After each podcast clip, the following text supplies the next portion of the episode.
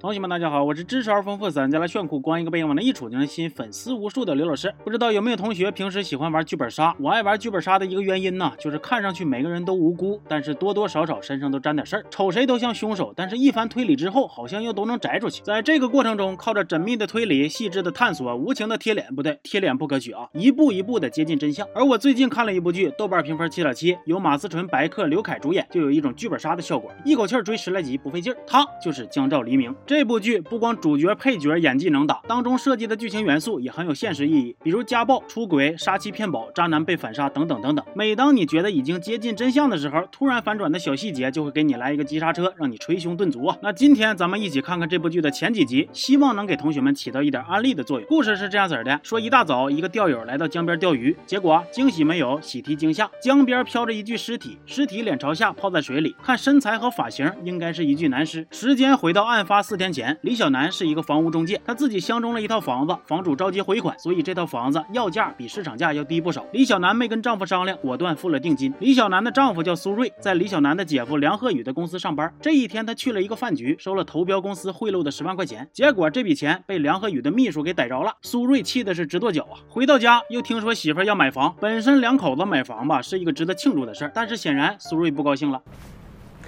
我说李小楠，为什么这么大的事儿你不跟我商量商量呢？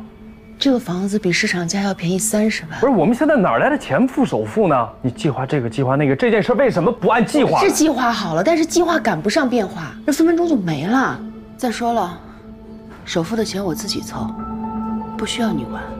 李小楠这句话给的硬气啊！虽然没商量，但是首付也不用你掏啊！你有什么资格逼逼赖赖啊？苏瑞被怼的没声了，下楼透口气，回来发现家门口被催债的给涂油漆了。苏瑞这回破防了，在外人的眼里，苏瑞是一个好好先生，对妻子体贴疼爱，接送上下班。案发三天前送媳妇上班的时候，跟一个打扮的花枝招展的小姐姐对上眼了。显然这里边也有故事。那么这个小姐姐是谁呢？她叫于红，是李小楠的同事，业绩不突出，但是家底厚啊。家里边有两千多平的拆迁房，人家有摆烂的资本，老板都得舔着来。只要把于红给哄开心了，这两千多平就都是这家中介公司的优质房源呐。李小楠为了赚钱也是挺拼的，白天上班，晚上还得出摊卖炒面。苏瑞下了班，西装革履的也去帮忙打打下手，连隔壁的摊主看了也羡慕不已啊，说李小楠真是找了一个好老公啊。话音未落，只见呼呼啦啦冲过来一群人，是父王不是？那串台了，是虎哥带人催债来了。可见这苏瑞身上的事儿真不少啊。而实际上苏瑞到底是个啥样人呢？你看他收摊之后的行为就能略知一二了。李小楠在前边吭哧吭哧的拉车，他在后边假模。假式的帮忙推，那实际上搁那嘎回微信。回到家，苏瑞体贴劲儿又上来了，又安慰又铺床的。那有同学可能就要问了，这苏瑞到底咋回事啊？精神分裂呀？那咋猫一阵狗一阵的呢？别着急，咱往下看。等李小楠睡着了，苏瑞偷偷的拿起他的手机，捅捅咕咕的小眼珠滴溜转，一番操作之后，脸上浮现了欣慰的笑容。凌晨，李小楠突发哮喘，苏瑞赶紧去客厅找药，半天也不回来。李小楠艰难的在柜子的角落找到了一瓶药，这才转危为安。苏瑞大步走回卧室，看到李小楠安然无恙，苏瑞的脸上竟然露出了一丝。失落的表情。案发两天前，李小楠为了凑首付来找他妈黄慧兰借钱，但是很显然，李小楠他妈对苏瑞也是颇有微词。李小楠的奶奶看不得孙女受委屈，把自己的棺材本都拿出来给孙女当首付了。那该说不说，奶奶的演技那是真好啊，那种慈祥，隔着屏幕都能感染观众。奶奶就当投资了。来，好了好了。这一天，中介公司来了一位客户，是由白客扮演的王成。他直接找到李小楠，说有一间次卧要出租，但是这房子离李小楠的公司有两个小时的车程。李小楠赶紧给老公打电话，说要借用一下车去看房。苏瑞原本要说自己下午也要用车，却突然欲言又止，说行，那借你吧。然后掉头去送车。车上，王成和李小楠闲聊，原来他们是高中同校不同班的同学。王成说李小楠在高考前还帮过他。就在这时，李小楠突然发现刹车失灵了，一顿紧急避让，撞向了一段断头路。李小楠的伤势比王成要。重一点，苏瑞来到医院看望，但是从他的神情上，竟然看不出对老婆的伤有多担心。那王成可没给苏瑞好脸子。今天的事谢谢您啊，您的那个医药费什么的我来出，一千七。苏瑞估计也没想到，怎么对面这个男的也像个无情的催债机器呢？好像跟虎哥是一个公司的呢。苏瑞托人在医院给媳妇买了几盒哮喘药，回到家正听见丈母娘背后吐槽他呢，就说买个房吧，连屁都不放一个，这不是空手套白狼吗？那车。买的时候都三手了吧？你说能不出事儿吗？连自己老婆都保护不好，还结什么婚呢？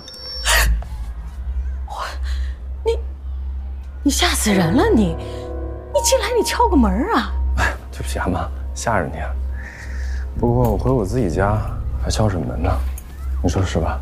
吃完饭，苏瑞帮李小楠擦拭身体，但是李小楠却表现得很紧张。然后苏瑞又贴心的给媳妇热了一杯牛奶。李小楠看电视看得入迷，一伸手不小心把那杯牛奶给碰洒了。苏瑞打扫的时候，新闻里边正在播放小孩溺水的新闻。睡前，苏瑞约李小楠第二天下了班去江边给李小楠的姐姐烧纸。李小楠有一个亲姐姐叫木南，之前不幸在车祸中去世。那姐姐的离世给全家人都造成了不小的打击。第二天一早，放高利贷的虎哥收到了苏瑞发来的短信，约虎哥晚上九点一刻在码头见面还钱。虎虎哥这催债催得挺紧，之前苏瑞给虎哥承诺过，一个月的时间必定将这笔钱连本带利的全还了。苏瑞他俩的日子过得也挺紧，他哪来的信心在这么短的时间内就能把这笔钱给还上呢？那同学们注意了，前面的种种细节铺垫，接下来就要发挥作用了。那天晚上，苏瑞偷看李小楠的手机，他想看的是一份保险的条款。李小楠半夜突发哮喘，正是因为苏瑞在枕头上动了手脚。苏瑞去客厅拿药，迟迟不回，不是因为找药费劲，而是他压根就没找。他的目的只有一个，就是制造李小楠意外死亡王的假象来骗保。所以，当他发现妻子竟然还翻出了备用药，他的神情是震惊之余还夹杂着遗憾的。那 Plan A 失效之后，便有了借车那天的 Plan B。苏瑞为啥一开始本不想借车给媳妇儿，后来又突然同意了呢？因为这也是他的杀妻计划之一。只是他没想到，在王成的帮助之下，李小楠竟然又一次死里逃生。所以那天出现在医院的苏瑞，听到医生说没什么大事他又一次失望了。苏瑞还有 Plan C，那就是在牛奶里边下过量的哮喘药，但是又被李小楠躲过一劫。那杯牛奶竟然被他不小心打翻了，这凶手让他当的，太失败了。而那天电视里的新闻再一次给了他启发：江水湍急，李小楠又怕水，如果制造一起意外溺水事件，这也许是他杀妻的最后一次机会了。晚上，苏瑞和李小楠在江边烧纸，突然天降大雨，苏瑞在李小楠的身后抱住她，突然苏瑞一伸手将李小楠推入江中，一个炸雷，李小楠的妈妈从睡梦中惊醒。都说母女连心，李小楠的妈妈有一种不好的预感，电话又联系不上李小楠，二话不说，他就冲出家门去找他了。另一边，虎哥一行人也按照约定来到码头找苏瑞，接着便有了开头钓友在江边发现尸体的一幕。但是出乎所有人意料的是，虽然是李小男被推入了江中，但是江边发现的那具尸体并不是李小男，而是她那个人面兽心的老公苏瑞。警察和法医迅速到现场勘查，苏瑞并非死于溺水和窒息，致命伤是后脑遭受的钝器伤。负责这起案件的警察叫陈木，陈警官叫来李小楠配合调查。李小楠说，当晚苏瑞接到一个电话之后，便独自离开了。而被问到他和苏瑞的夫妻感情时，李小楠突然暴躁了起来。你觉得我杀了我自己的丈夫是？我不是这个意思。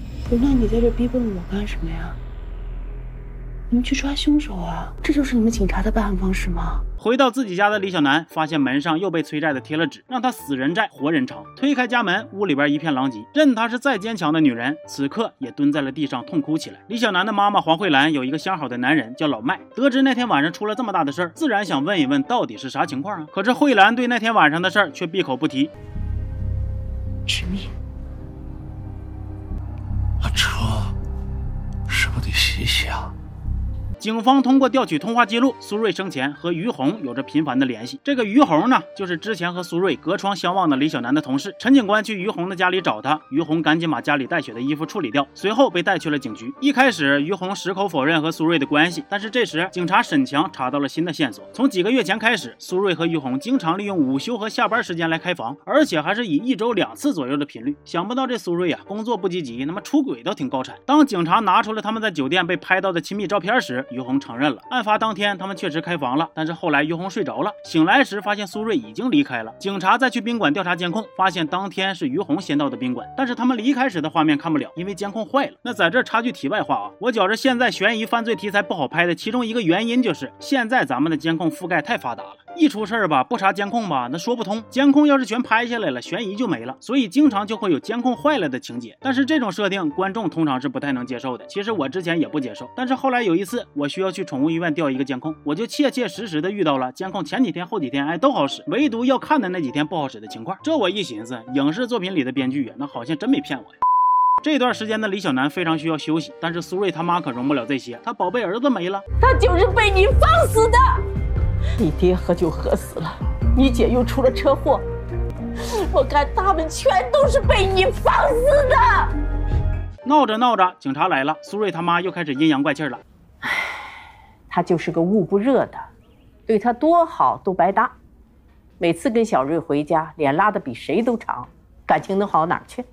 他妈坚持认为自己的儿子就是李小楠给放死的。据我们了解，苏瑞和于红存在不正当男女关系，而且已经有一段时间了。警察同志，你这是什么意思？